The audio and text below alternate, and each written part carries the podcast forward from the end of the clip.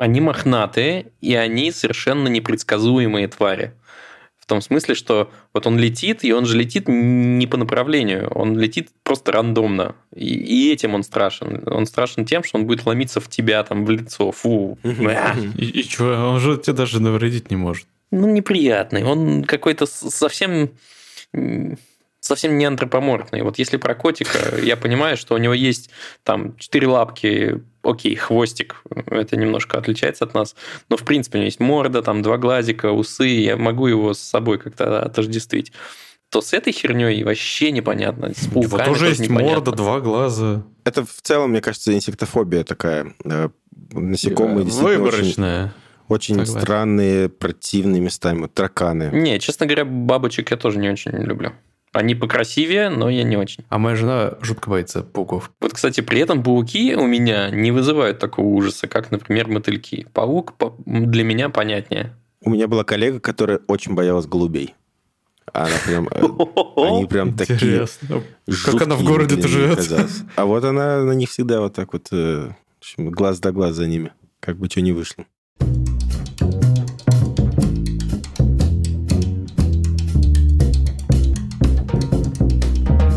Всем привет, это подкаст Хоба, 68-й уже выпуск, выпуск, в котором я, Ваня Звягин, чуть э, не слился, но благодаря Аделю э, остался. Всем приветики. Ага. Я совесть этого подкаста, Адель. А я Далер.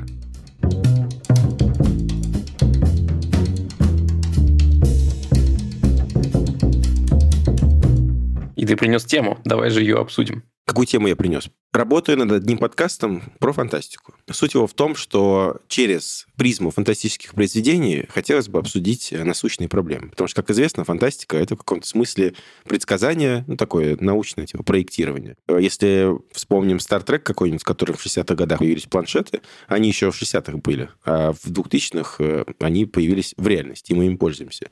И так про многие вещи. Даже вот тот самый варп-двигатель, который конечно, не реализован, но про него есть э, статья на сайте НАСА про то, что в целом теоретически возможно передвигаться на дальние расстояния в космосе с помощью вот такого варп-двигателя. И подкаст как раз нужен для того, чтобы вот взять какие-то темы, которые можно было бы, опираясь на разные фантастические там книги, кино, сериалы и так далее, обсудить насущные темы. И вот мы э, с коллегой выделили я же могу об этом говорить, Вань, да? Вот так вот. Конечно, можешь. Мы с коллегой, в общем, выделили несколько тем, которые, ну, условно, вот одна тема, один выпуск, но они могут разбиваться на несколько эпизодов.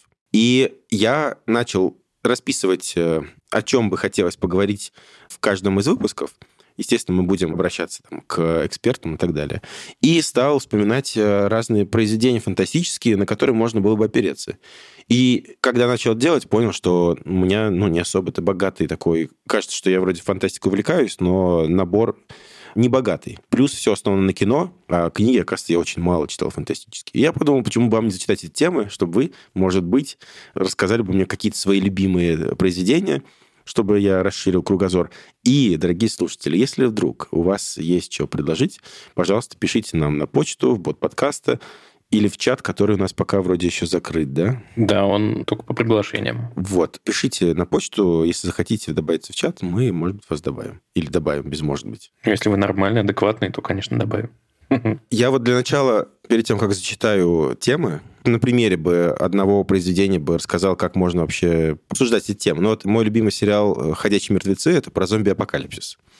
И с одной стороны, это как бы зомби-апокалипсис классический такой, но с другой, это разбор вот разных политических моделей и того, как люди действуют в кризисных ситуациях. Там э, действие происходит вокруг главной группы выживших, это условно там хорошие ребята, наши, свои и так далее.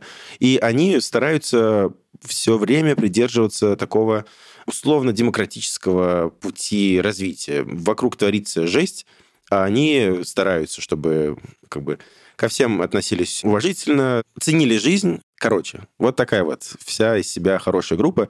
То, к чему, кажется, вот мир сейчас стремится повсеместно, вот к такому свободному, либеральному, демократическому. Им на пути встречаются другие группы выживших, которые представляют собой достаточно такие все авторитарные модели управления.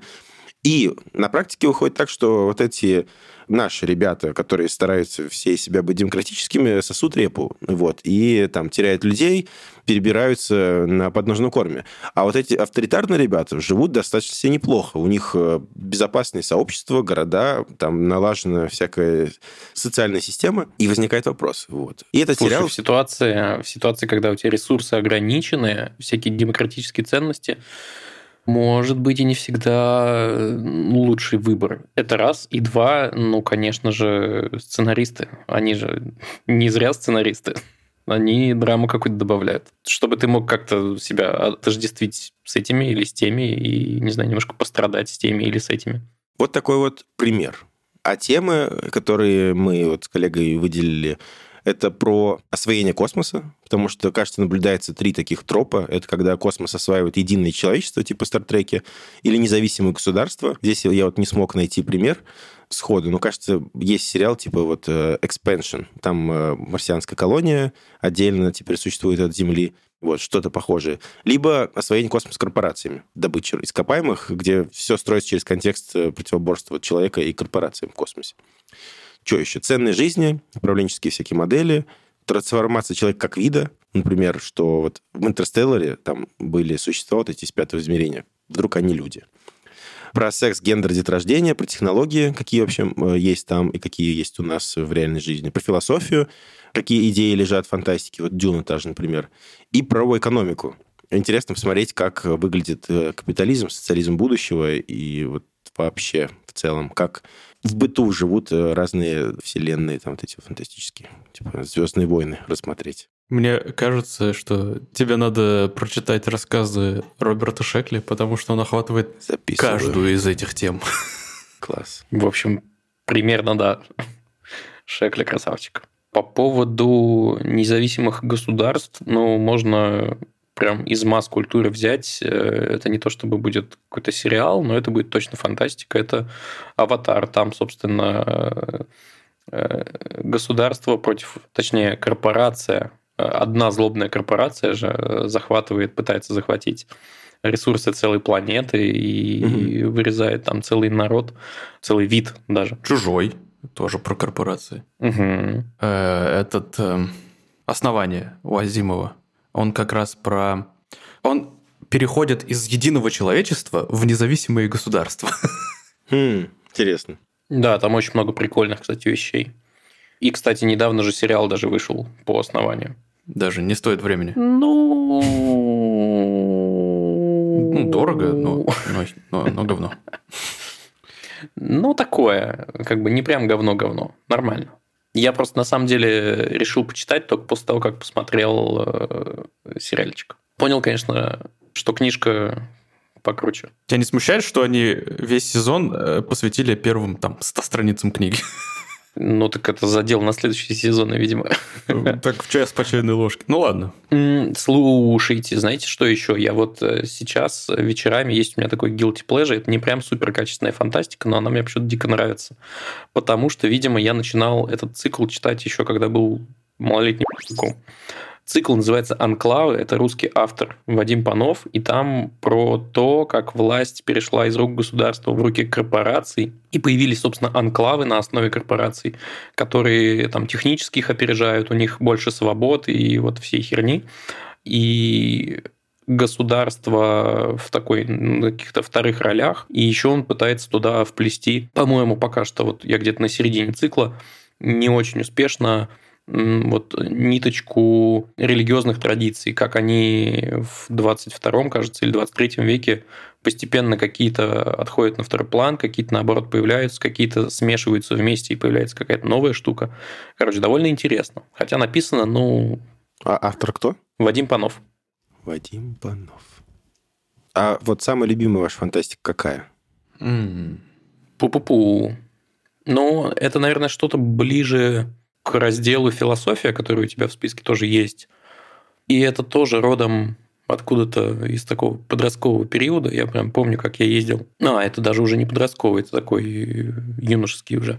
Как я ездил в институт э, и читал еще с мобилы К-790 э, на очень херовом экранчике книжки Макса Фрая, собственно, про Макса Фрая. Там завязано как будто бы на магию, но на самом деле, если почитать вот все, что существует вокруг вот этой вселенной, которую Мартынчик придумал, кстати, автор женщина, там ну, много всего. Там есть даже какие-то отсылки к существующей, ну, к существующему миру. Там вообще даже не в сеттинге, не в магии даже дело. По-моему, чем дальше в серии, тем жестче все в философию скатывается. Я вот мой Рагнарёк даже не осилил. Это уже, как сказал Заратустра какой-то. Это было жестко. Я выдержал все эти две книжки. Их же там две даже. Mm. А вот э, ту, которую ты назвал, и как это вторая еще следом за ней или до нее. Короче, суть в том, что вот это супер философствование в какой-то момент заканчивается. Видимо, был период у нее такой. И последний цикл э, это снова Макс возвращается в Еха, только он уже такой типа постаревший, помудревший, и там своя атмосфера. Тоже прикольно, кстати. А, я не знаю даже, что назвать-то. Мой любимый автор точно Роберт Шекли. Ну, прям mm-hmm. что-то конкретно у него порекомендовать тяжело. Но «Страж птица» порекомендую. Хороший рассказ. «Страж птица». Он про авторитарный менеджмент. Спасибо, спасибо. А у тебя-то самого что из любимого? Рассказывай давай. Интересно же. Ну, я все забываю. И у меня топ 100. Сложно что-то одно выделить. Мне Star Trek очень нравился, когда я им увлекался. Я от него прям фанатею, да. Сейчас вот я смотрю сериал «Другая жизнь», это на Netflix. Второй сезон вышел когда-то, вот относительно недавно. Ты что, на год Netflix оплатил? А ты какой хитренький. Есть вот возможности смотреть Netflix, не самые легальные, в перемешку с рекламой. Ну, ладно, ладно. Пока вы говорили, я вспомнил вот из книг. Я читал когда-то «Метро 2033». Она меня вот э, увлекла прям очень. Я тоже как раз читал на какой-то мобиле вот с таким вот экранчиком маленьким. И меня захватывает э, наша реальность, переложенная... Точнее, меня захватывает все произведения, в которых наша реальность э, в каком-то параллельном измерении, в каких-то других ракурсах показывается. Там вот в «Метро 2033» была сцена где-то на какой-то станции, я забыл где, где было безумное общество, которое рыло к центру Земли яму. То есть общество сатанистов, типа как, они рыли яму, чтобы добраться до ада. Вот, это прям мощно было. Наверное, вот, э, ну, Дюна, конечно. Правда, Дюна я смотрел только по кино, не читал. В детстве только пытался. Блин, а знаете, я с Дюной познакомился впервые э, в качестве игры. О, да, я тоже. Потом я почитал, оказалось круто. И потом я вот посмотрел э, ту версию, но когда я ее уже смотрел, она уже не выдерживала для меня критики с точки зрения визуала. А новая, конечно, визуально великолепна, но, сука, это, конечно, многосерийный фильм, про который мне не сказали, что он многосерийный. Есть фантастика, немного не совсем фантастика, вот типа Twin Peaks. Это такой, наверное, магический реализм, а, как «Сто лет одиночества» и так далее. Вот мне... Я бы его причислил тоже к фантастике. Мне нравится. Блин, что вспомнил? Вот ты сказал Netflix. Самый лютый вообще, топовый, сложный с точки зрения взаимосвязи и концепции сериал, который я видел фантастический за последние Чего? годы, наверное, это, черт побери, Dark. Да, это просто. Я пытался хоть до чего-то там. Ну, мне удалось, конечно, но удалось просто с точки зрения мотивации персонажей, а с точки зрения механики и как бы научной составляющей нет. Там, в общем, все завязано на путешествиях во времени. Это дичь. Очень круто. Надо глянуть. Я, по-моему, начинал но не продвинулся. Вспомнил еще «Блуждающая земля». Есть такой фильм китайский. Вообще Китай делает в последнее время очень много крутой фантастики. Ну, крутой в плане того, как она сделана. «Блуждающая земля» суть в том, что планета под угрозой. Видимо, там э, Солнце, не знаю, расширяется, и жить вот на той орбите, на которой Земля находится, уже не прикольно. И все человечество объединилось, и там вот есть типа как 17... Дунин. как, как Дунин, ну примерно. Они сделали огромные такие как бы сопла, которые э, сдвинули Землю с своей орбиты, и они направились куда-то далеко от Солнца, чтобы там вот закрепиться. И в момент, когда они начали пролетать мимо Юпитера, гравитация Юпитера захватила Землю, и там дальше китайская как бы команда начинает спасать всю планету. Идея прикольная. Какой и в целом прикольно. Я из китайской фантастики могу, конечно же, вспомнить задачу трех тел. Ну, правда, это... Это вот такая вот, которая толстенная книжка, да, Да. во всяких временах. Вот у меня лежит, надо дойти до нее почитать. Кстати, раз уж если вспомнили задачу трех тел, то по атмосфере, что ли, не знаю, почему-то, короче, мне напомнило, есть такой автор Рамес Наам, у него есть цикл Nexus, и там тоже про не очень отдаленное будущее, где люди нашли научный способ связать сознание воедино, быть подключенными к сети примерно постоянно. И это отдельный, конечно, прикол. Вот когда ты ну, получаешь какую-то яркую картинку того, как может выглядеть вот такой мир с постоянным подключением, такой, ну, хрен знает, может, и не надо оно. Класс. Спасибо большое. У меня вопрос маленький. А что с, с этими, с новостями-то? Или как-то с, с- с другим-то, короче, твоим подкастом? С другим подкастом, это каким? Ну, где этот... э, читаем интернет, что ли? М, Да, у меня есть подкаст, называется «Читаем интернет». Там я беру статью и читаю просто ее э, вслух. К сожалению, очень много всего, что нужно и хочется делать, поэтому этот подкаст я на второй план отложил. Надо просто, вот я что понимаю, для всего нужно построить удобные рельсы, на которые ты просто запускаешь вагонетку, она едет, и ты туда подкидываешь дров. Вот я такие рельсы не построил э, для этого подкаста. По идее бы вот сесть просто час записать, да, и потом автопубликацию сделать. Вот я планирую... Все я планирую. Короче, я ничего не буду обещать. Но я вот в процессе для всех своих э, активностей создания нормальных рельс. Надеюсь, что у меня дойдут руки и до подкаста «Читаем интернет». Ну, кайф. Будем ждать. Так, ну что, тогда давайте перейдем к следующей, не то чтобы прям новости, но к интересной штуке. Короче говоря, в начале этого года Левада-центр, тут нужно оговориться, что организация внесена в реестр некоммерческих организаций, выполняющих функции иностранного агента, Левада провела опрос ежегодный, который проводится с 1994 года о страхах россиян. И там много интересного. И хочется немножко про страхи поговорить, в том числе, может быть, немножко нелепые. Но для начала немножко статистики. Чего на рубеже 2021-2022 года боятся россияне? В топе боязнь болезни близких или детей. 82% назвали вот такой страх. Еще 56% боятся мировой войны, 53% боятся произвола властей, 52% боятся болезней или мучений, видимо, уже своих. И любопытно, кстати, что ну, намного меньше людей назвали этот страх в отношении себя, и целых 82%, 30% разницы в отношении близких и детей. Вот как-то за себя действительно чуть меньше страшно, чем за других. Так, что еще? 47% россиян боятся возврата к репрессиям, 45% боятся нищеты, и 39% боятся СПИДа, те же 39% боятся потерять сбережения, умереть. Но для меня это примерно относится к болезням и мучениям, хотя вот если рассматривать страх смерти, то мне есть много чего сказать. Мне кажется, что как будто самой смерти я не боюсь, я боюсь всего, что вокруг.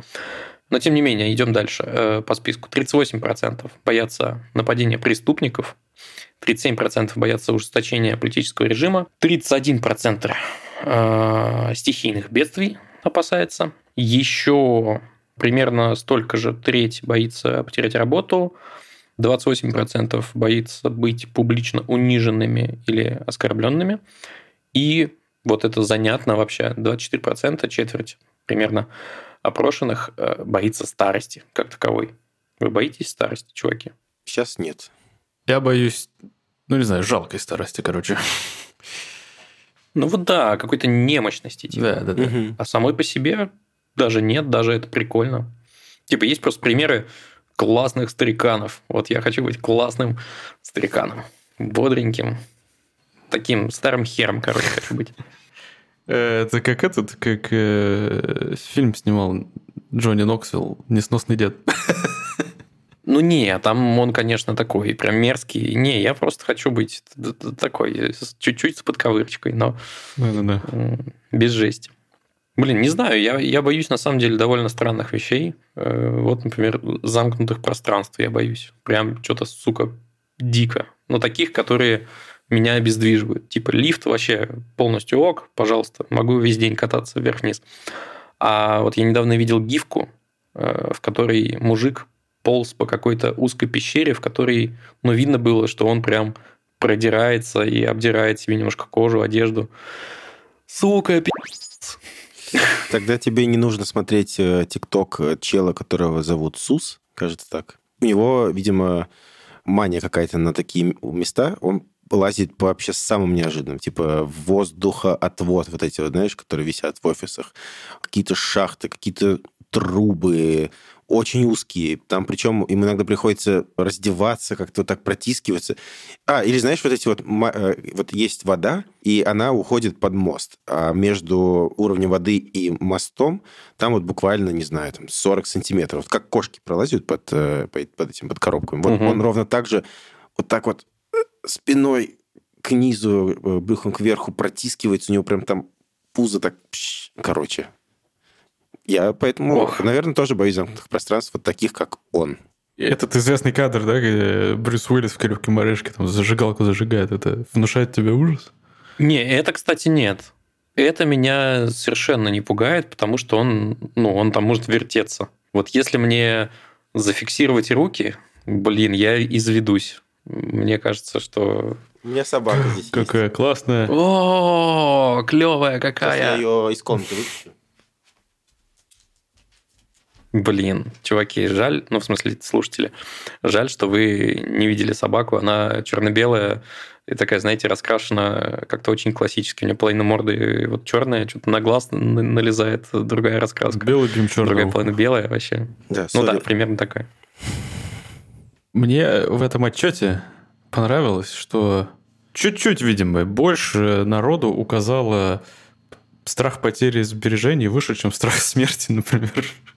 Что, ну, это то, что меня, например, очень сильно беспокоит. А особенно, знаете что, вот мне кажется, что в последнее время, когда все сбережения стали, по сути, ну, какими-то байтами на каких-то серваках, ну, если это там не какое-нибудь условное золото или, э, не знаю, бриллиант или недвига, то да, это довольно странно и довольно стрёмно полагаться на какие-то такие вот институции, которые тебе совершенно не подконтрольны. В любой момент вот может что-нибудь случиться, и, и хрен ты что со своими сбережениями сделаешь.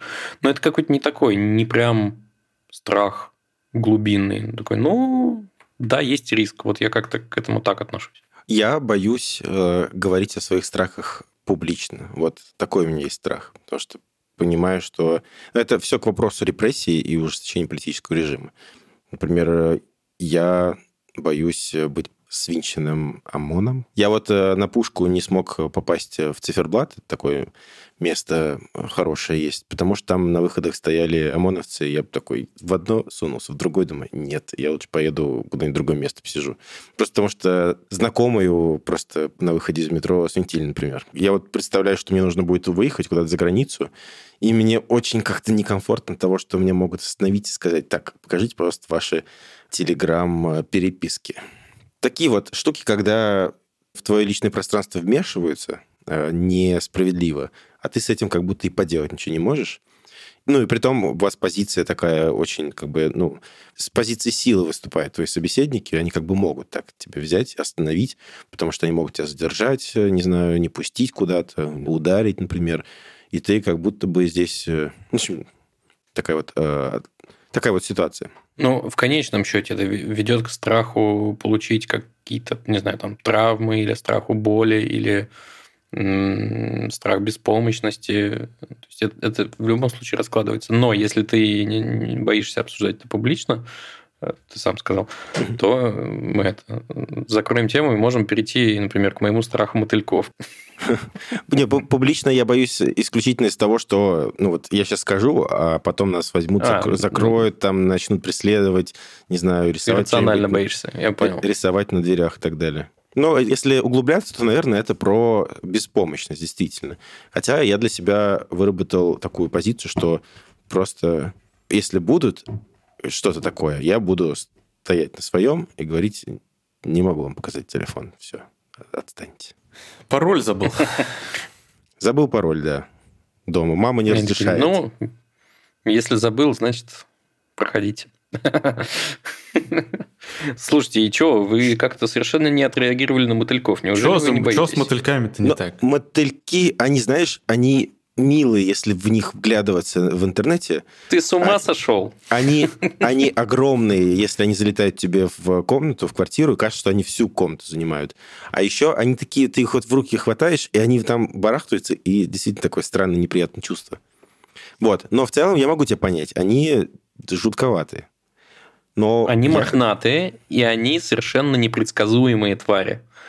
В том смысле, что вот он летит, и он же летит не по направлению, он летит просто рандомно. И, и этим он страшен. Он страшен тем, что он будет ломиться в тебя, там, в лицо. Фу. И, и чё, он же тебе даже навредить не может. Ну, неприятный. Он какой-то совсем совсем не антропоморфный. Вот если про котика, я понимаю, что у него есть там четыре лапки, окей, хвостик, это немножко отличается от нас, но в принципе у него есть морда, там два глазика, усы, я могу его с собой как-то отождествить.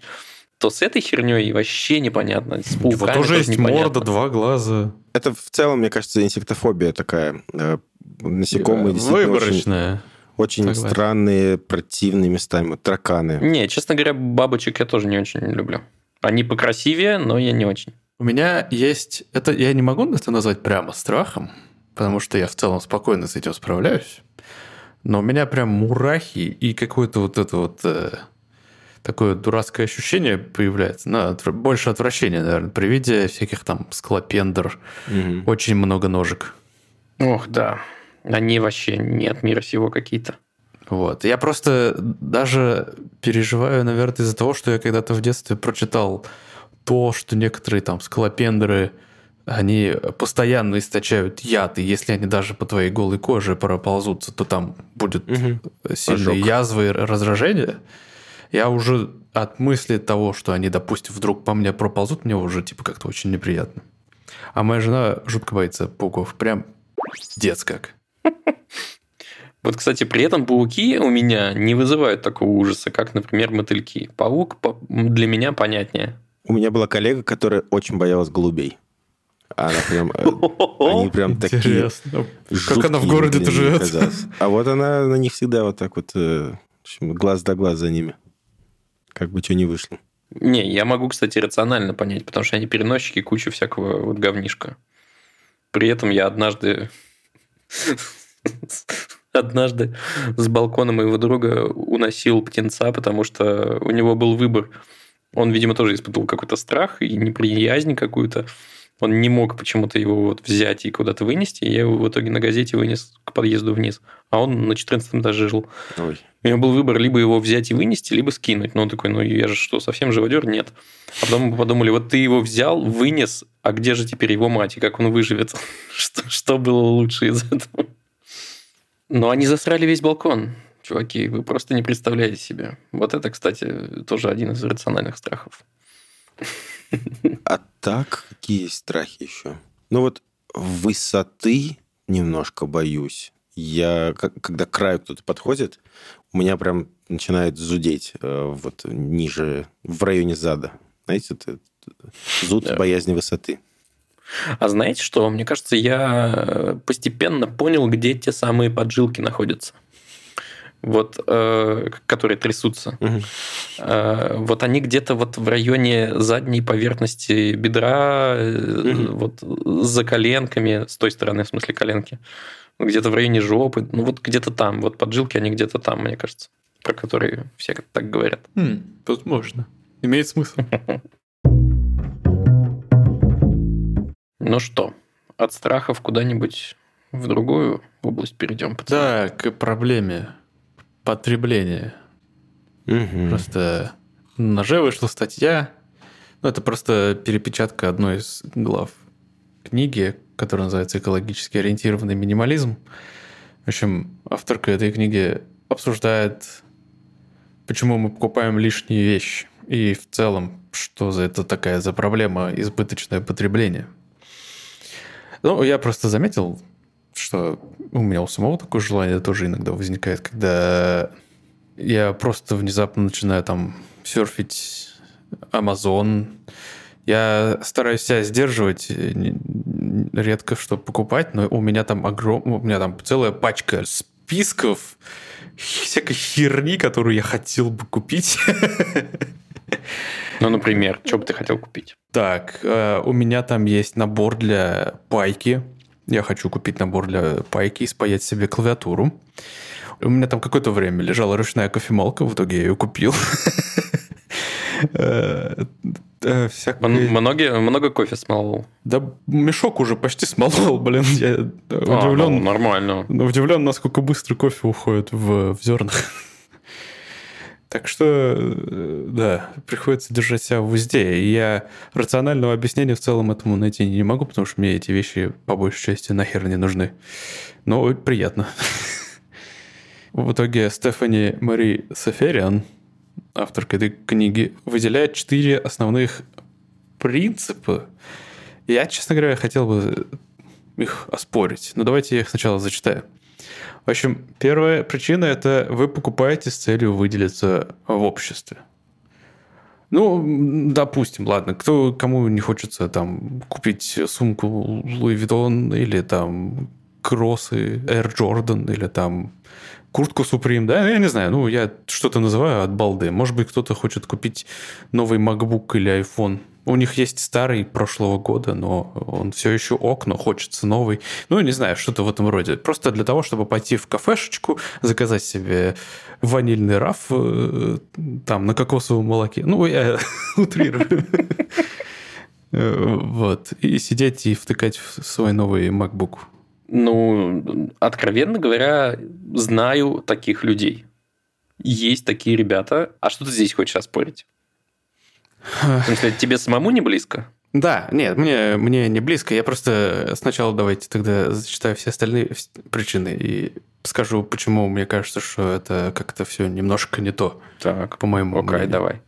Значит, э, вторая – это вы гонитесь за покупками, то есть процесс шопинга награждает вас счастьем. Вам нравится осознание, что вы купили себе новую вещь. Неважно даже, что это за вещь, в общем-то. И, и в целом такое тоже бывает. Ладно, я с этим не спорю.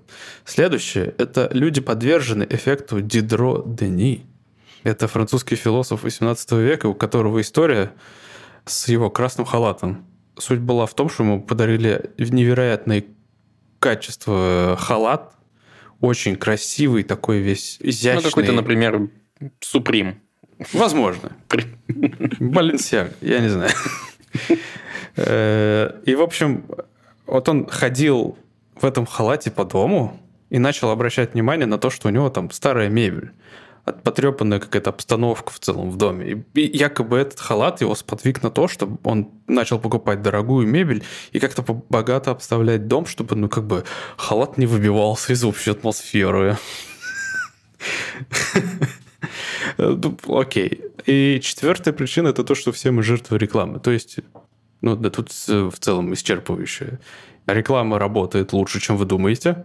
Она работает на каком-то подсознательном уровне. Если вы, например, сейчас посмотрели рекламу, вы, наверное, даже сразу же практически про нее забыли, она сыграет свою роль потом, когда вы, например, захотите там, я не знаю, купить матрас, и у вас сразу в голове будет, ага, я, смотри, я видел, я знаю, есть такая компания, как Аскона какая-нибудь, да? Могла бы, кстати, нам занести денег, например. И, и, и ты такой, ну, пойду посмотрю у них на сайте, сколько матрасы стоят. И ты, скорее всего, просто купишь у них. Ну, вот, да.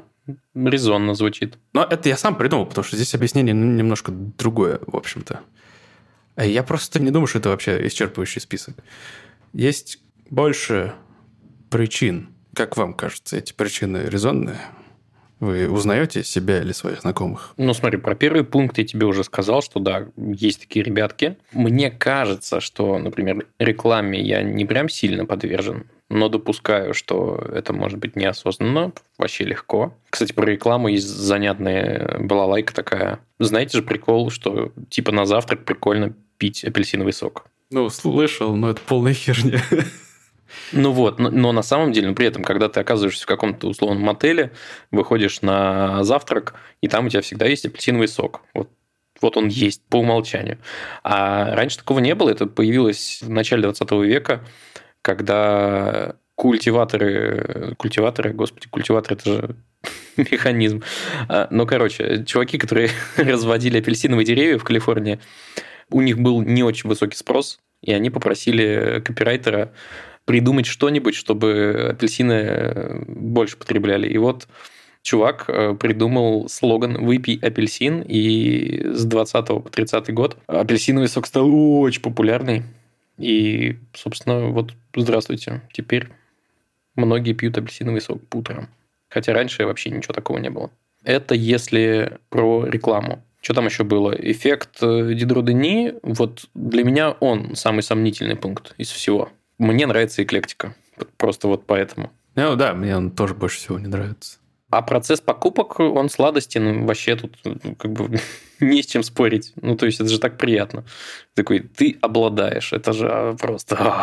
Да. Причем, причем, знаете что? Простите, я что-то сегодня много пишу, но давно не виделись. Приятно обладать даже не настоящими вещами. Я вот последнюю неделю вечерами э, рублюсь в Tomb Raider, и, в принципе, мне не обязательно обирать трупы врагов каждый раз. Но я это делаю постоянно. И такой, о, у меня скопилось. И я такой, прикольно. Да ты манчкин. Да, да, да, я это методично довольно делаю. Говоря о людях, которые получают удовольствие от самого процесса покупок, я вот от процесса выбора покупок я удовольствие получаю. А когда дело доходит до непосредственно покупки, у меня просто начинается какая-то ментальная ловушка. В какой-то момент возникает вопрос, а нахера мне это? Я, если не могу внятно на него ответить, у меня такой... Ну, то есть у меня два чертика такие. Один говорит, ну, типа, это тебе нахер не нужно, а другой говорит, ну, хочется же. И все. И вот, типа, кто кого заборет просто. И это, на самом деле, очень долго может продолжаться. И чаще всего побеждает чертик, который спрашивает, а нахера тебе это надо? Потому что он очень прокормленный у меня. А вот вопрос такой. А если ты видишь выгоду? Что говорит чертик в этот момент? Какую выгоду? Ну, какую-то, не знаю, суперскидон какой-нибудь. А, ну, радуюсь, конечно. Это добавляет мне мотивации. Вот я, но... Я, я игры в Steam только по скидке покупаю. Когда я вижу выгоду бороться с желанием что-нибудь купить, становится довольно сложно. У меня это чаще всего еще включает это, это такой скептицизм, потому что многие товары на том же Амазоне или еще где-нибудь, они хоть и типа со скидкой продаются, но по факту скидка фальшивая. Ну, кстати, вот я сейчас подумал, если брать еще категорию неощутимых каких-то благ, которые можно купить за деньги, то это же э, игра на бирже. Это mm. вообще тоже... И там включается и геймификация. Это уже сродни азартным играм, да. Да, но там приятно ощущение, что ты, возможно, получишь бесплатные деньги. вот меня это питает. Да это лотерея. Ну, отчасти. Оно все-таки шансы. Ты можешь управлять этим шансом хоть чуть-чуть. Ну да, или иметь иллюзию смысле, управления. Или так, да. Тут я вообще не спорю. Да, Лера, ты что молчишь? Каким принципом ты руководствуешься? Ну, то есть, что тебе ближе? Ну, вот эффект Дидродени у меня вроде не действует, но я, у меня очень быстро устаревают вещи. Ну, в смысле, они не, не физически устаревают, они в моей голове устаревают. Вот, наверное, это больше не про устаревание. Устаревание касается вещей. То есть я вот ношу майку, и она в моем представлении очень быстро, там, через 3-4 носки, она уже становится грязной, какой-то изношенной, и я ничего не могу поделать с собой. Хочется либо постирать ее, либо какую-то новую э, взять. Это наверняка мои какие-нибудь психологические загоны, надо с этим порешать. Я быстро теряю интерес к вещам. Вот э, на примере телефонов. Я пользуюсь телефоном, все супер, а потом в какой-то момент я начинаю чувствовать, что тут неудобно, тут неудобно. И вроде он какой-то уже там неинтересный, ну, в общем, тоже хер психологическая. Но я нашел здесь ловушку. Ну, в смысле, как я могу сам себя обманывать? Я снимаю чехол. Я снимаю чехол, и телефон становится новым, и он такой классный. Я могу им пользоваться какое-то время. Когда мне надоедает телефон, я беру и надеваю чехол. И у меня, у меня снова новый телефон. Короче, если Блин. вы хотите каждый раз покупать новые телефоны, вы можете сэкономить и купить себе просто там 5 чехлов, которые будете жонглировать. Еще можно менять обои на телефоне, можно устанавливать новые приложения. И, кстати, еще лайфхак. Можно пленку менять. Или снять ее на какое-то время и походить без пленки. А? Но я заметил в последнее время, что я стал меньше тратиться на покупки. Точнее, как? Как будто бы я меньше стал делать менее обдуманных покупок. Они все-таки все осмысленные. Вот я хочу купить там рюкзак, но он мне нужен просто для того, чтобы там комфортно передвигаться, путешествовать. Я его куплю, и все. Я его Э, или мне нам нужна была какая-нибудь зимняя обувь. Я ее купил, я вот буду носить ее 3-4 года точно, минимум. Мне, наверное, здесь нравится процесс э, еще выбора. То есть поисследовать э, с разных сторон, что мне именно нужно. То есть я, наверное, сейчас себя больше ощущаю вот таким вот героем РПГ. Ты как бы пытаешься сбалансировать свою амуницию, скажем так. Все у тебя должно быть по делу, все, что не нужно, ты там либо отдаешь, либо утилизируешь. Короче, более осмысленно как-то стал подходить, и меня от этого вроде как пропирает. Я вот э, пользуюсь в э, последнее время телефоном, например, Google Pixel, я вот к нему как-то тоже так подошел э, осознанно и получаю очень большое удовольствие от пользования им. Слушайте, вот. а обратный процесс вам нравится? Избавляться от вещей? Нравится. Я хотел это с тобой обсудить. Если тебе нравится, вот как ты сказал, ты в безумном восторге от избав... да. выкидывать вещи, вот, вот типа у меня вопрос ответный. А нахера ты их тогда столько покупаешь?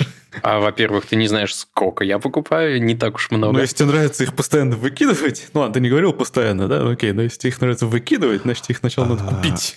Ну, вот смотри, у нас э, дома есть такая борьба. Наверное, она связана как-то с детством, воспитанием, отношением к еде и всему такому. Если я вижу, открою холодильник и вижу там продукт, который вот на грани или вот сегодня у него заканчивается срок годности, я такой, господи, пошел нахер вообще отсюда в мусорное ведро.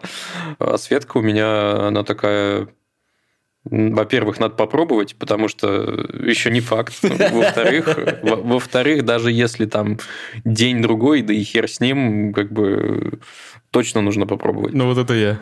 Я ненавижу я тоже... выкидывать еду. Да, я тоже. Ну, не, мне, знаете, в целом мне, мне нравится, почему избавляться, потому что ну, образуется пустое какое-то пространство, которое ты снова можешь заполнить. Возможно, в этом прикол, в, в круговороте как бы Возможно, в этом. Мне нравится избавляться, от, потому что возникает ощущение как бы порядка, контроля. То есть вот какой-то хаос есть, когда да. ты упорядочиваешь, упорядочиваешь, тебе становится легче на душе. Ну да, чем меньше объектов, тем проще. По поводу закупок всего э, потребления, я вам показывал собаку, которая какое-то время живет со мной в квартире в моей, и она прибегает на кухню, и она просто в режиме наблюдения, где еда. И она вот так вот, как правило, всегда. И мы стали обсуждать, почему так может быть. Возможно, потому что собаки, в отличие от кошек, они больше зависимы от людей, и им нужно как бы... Ну, они зависят от, от того, что им люди дадут. И если тебе дали еду, надо ее быстро есть, потому что потом могут не дать, например. А кошки как будто бы более автономны в этом смысле. И Ой, вот, слушай, возможно, если я... я... Я сейчас могу ошибиться, но кажется, кто-то кто из них, из кошек и собачек, просто не испытывает чувство насыщения в принципе. А, По-моему, ну, это собаки. Возможно, тогда я просто сейчас э, диванную вот эту аналитику привел. Надо, короче, факт-чекинг провести мне. Займусь этим. И если представить, что то, что я говорю, не вранье, я только что хотел смастериться, но потом решил сэкономить себе время на выкладку подкастов. Э, если это не вранье, но вы можете материться, если что, не думайте обо мне. Да, ты не особо себе сэкономишь, мы уже матерились. Блин, Слушай, ну да, мы тут уже столько насовали, что... Ну, в общем, если это не что может быть такой же эффект и у людей – что нужно вот взять, потому что потом может не быть. И... Как с сахаром, да? Как с сахаром, конечно, да. С сахаром, с гречкой. Я хотел еще обсудить вот эту твою, Ваня, любовь к выбрасыванию с той точки зрения, что я вот выбрасывать вещи ненавижу. Потому что на самом деле я по большей части не получаю удовольствия от процесса покупки каких-то базовых новых вещей, я не знаю. Я ненавижу покупать одежду. Мне похер просто в чем ходить, и я не люблю покупать одежду. И поэтому у меня футболки некоторые по много лет, на самом деле, выглядят более-менее сносно. Ну, не в смысле, что и они там в дырках все загажены, а я их продолжаю носить. Нет. Я как-то, как, не знаю, ценю их, скажем так, что ли, мне кажется. Телефон у меня вот, например, Pixel. Ой, Какой? не Pixel, One, One, OnePlus 5T. Он типа старый, ему уж больше пяти лет, наверное. Для телефона это, наверное, сейчас много. Вот, и я не испытываю потребности его менять. Я смотрел на новые пиксели, которые вот эти шестые. Они мне не нравятся. Вот. Советую третий. Он прям вообще в руке вот так вот держишь. Мне из, из этих больше всего нравится вот этот пиксель 4А или 5А, что-то вот какой-то такой. Ну, прикольненький просто. Вот, у меня нет потребности менять телефон. Да тут смотри, какая вещь. У меня тоже нет потребности менять телефон. И я очень люблю носить вещи долго. Вот, честно говоря, у меня, несмотря на то, что в шкафу вещей до хера, если я во что-то... Ну, есть же самые любимые вещи, которые ты носишь чаще. Ну да. И вот у меня, у меня это иногда превращается в такую какую-то радикальную форму, что я там две-три вещи ношу, пока они не износятся нахрен вообще. И потом я нахожу себе новые любимые вещи. Вот. Но это, это какие-то такие, ну, базовые потребности, которые как сказать, вот мы, хорошо быть взрослым, да, у тебя все базовые потребности закрыты, у тебя там есть любимые кроссовки, которые ты хотел сам себе купить, и они у тебя вот есть. И я сейчас даже, ну, на день рождения, когда там многие говорят, давай виш-лист, и такой, ебать, что же типа, туда нам напихать-то вам? И такой сидишь, тоже думаешь, вот нужен ли мне, ну, условно, не знаю, дрон, например. Допустим, что у меня очень богатые друзья. Э, никто мне не подарит дрон, если только в складчину. Э, ну, это, правда, слишком дорогой подарок. Э, но суть в том, что такие вещи сам себе я, наверное, не покупаю. Но при этом вот я смотрю сейчас на гитары, которые висят на стене, и думаю, может, и стоит еще одну докупить. Продаю гитару, тут как это раз... Как с велосипедами.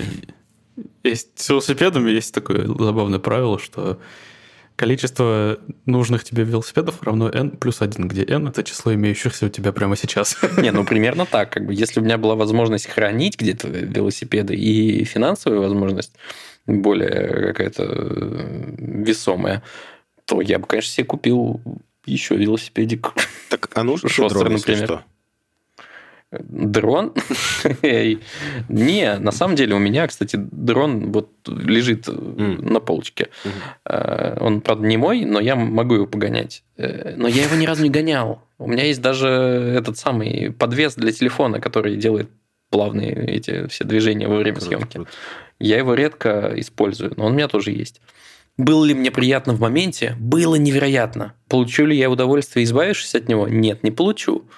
Но пользуюсь ли я им? Тоже нет, очень редко. Ну, короче, это какая-то запутанная история. Вы загнали меня в угол, я вернусь к этому вопросу через несколько дней. А, а, а есть что у вас, что вы отдать хотите или продать из ближайшего? У меня есть доска, э, которая называется «Гаражная распродажа». Я туда собираю там лот, и вот хочется устроить э, распродажу.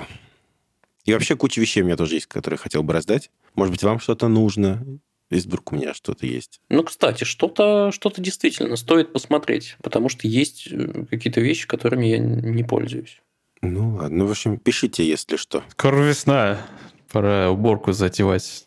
Классная есть тема, э, называется своп. Это когда вы бесплатно друг другу э, отдаете свои ненужные вещи. Ну, ненужные, но хорошие. Мы периодически проводим. Можно так и вещами какими-нибудь затариться, и отдать свое ненужное. Обновить гардероб. Надо попробовать, да.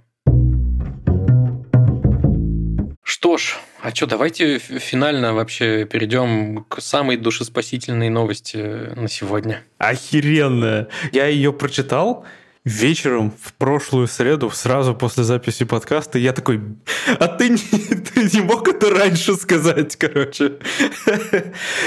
В общем, на той неделе мелькала новость о том, что нашли классный способ внедрять мозговой имплант парализованным людям, и они получают возможность общаться силой мысли. Они прям могут формировать слова, фразы, предложения целые. И вот как раз первый пациент с этим чипом, много лет парализованный немец, первым, что он сказал, это было «хочу пива». Блин, ну немец же, что? Логично все. Ну, конечно. А потом он попросил включить ему группу Tool. Отдельный респект. Тоже вообще согласен. Хорошо, что не попросил включить трек Металлики One, что очень, очень похоже на его ситуацию. Слушайте, очень интересно и очень действительно душеспасительно. Отдельно доставляет, что чувак, несмотря на ну, супер трагичную судьбу и супер непростую ситуацию, не теряет чувство юмора и, и вот типа хочу пива. Вообще прикольно же. А, а, это при том, что ему всю пищу и жидкости вводят через зонд. То есть он вкус-то не ощущает, насколько я понимаю. Сразу в желудок. Ну, он даже глазами двигать не может, говорит. Вот, кстати, о страхах. Это Это вот э, страх обездвижится. Я прям... Ты когда все, все понимаешь, но ничего не можешь? Да, это очень жутко. Но есть надежда. Чипы – это очень хорошо. Хотя пиво дадут. Да. За технологиями будущее. Давай, Маск, внедряй уже чипы. Сколько можно ждать? Да есть же вопросики к его обезьянам. Там у обезьян не все хорошо, которые показывали себя как суперрадостные животные, играющие в пинг-понг на экране за бананы. А в итоге у них там что-то воспаления какие-то пошли, еще что-то, и с ними обращались не очень хорошо, насколько я слышал. Так что, мистер Маск, давай там наведи порядочек, короче. В общем, да, это все, что я на самом деле хотел обсудить по поводу немца с пивом. Тогда... Есть еще... Что есть? Наша традиция. А, это да. Это всегда. Господи, сейчас я только в этом бусте разберусь. Пока я открываю все эти списки, я хотел бы, во-первых, намекнуть о том, что мы не сказали, а вообще-то надо было, что вы всегда можете поставить 5 звездочек, например, в Apple подкастах или комментарий какой-нибудь на Казбоксе написать. Нам всем будет очень приятно, это очень поможет продвижению. И если вы все это сделали, я надеюсь, что вы все это сделали, то у вас еще есть возможность, совершенно не обязательная, но очень приятная, поддержать нас и финансово немножко. Для тех, у кого есть такая возможность, есть Patreon, а для всех остальных есть Boosty, что, в принципе, то же самое, только в рублях. И да, по какой-то давней сложившейся, совершенно случайным, до сих пор необъяснимым, непонятным для меня образом, я почему-то засчитываю всех поддержавших нас вслух, и почему-то именно на скорость. Вот, и этим я предлагаю сейчас и заняться, потому что я все подготовил. Кайф. У меня есть для тебя секундомер. Давай, я тоже поставлю секундомер. Сверим часы потом. Итак, большое спасибо Сейлор Мун, Александр Ди, Александр Лян, Кархарот, Мариан Кожевников, Надя Мальцман, Колсуки Лоца, Дом Боровский, Баган Котов, Денис Ильян, Альтанин Любенков, Александр Кудинов, Фантом Пем, Дима Гири, Сердас Муродов, Куджи, Бики, Артем Броденов, Ваня, Парик Мытой Головы, тот самый обитатель, меняющий имя, и ЛН Евгения Давыдова, Константин Ульянов, Аргентум Купрум, тот самый Хоббит. Спасибо. Чуть менее 17 секунд. А, у меня чуть более 17 секунд, так что есть лаги. Ну, в общем, хороший результат. Большое вам всем спасибо. Я, честно, не могу прям оценить в полной мере весь вклад, который вы приносите нам. Спасибо большое. Да, спасибо, котята. Спасибо, что послушали нас. Это был подкаст Хоба. Мы уже говорили про подписаться, это все. Что-то я проглядел. Да, буквально только ну, что. Вот Блин, сори, я куда-то телепортировался. В общем, всего вам хорошего. Пока. Пока. До новых встреч.